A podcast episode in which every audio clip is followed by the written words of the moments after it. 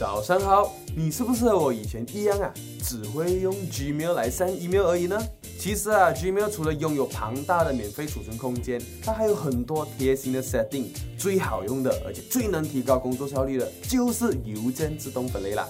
那么邮件呢，要怎样自动分类呢？那就要用到 Gmail 的最重要的三大功能：标签 Label、过滤器 Filter、星标 Star。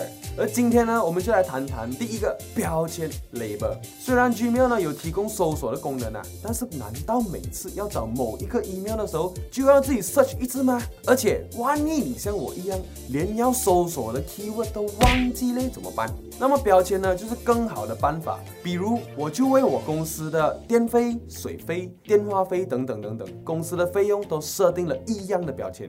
这样，当我去 check 的时候，只要点击左边的标签，就可以立刻马上的列出所有需要还钱的账单，而且还是公司的账单和私人的账单分开来。当然，除了用在账单之外呢，你也可以把客户的 email 跟着不同的性质自动的加上标签比如，你标签了这个客户的 email address，然后以后同一个客户的 email address 就会自动的标签起来。那么以后呢，就可以很方便的马上一次过找出来。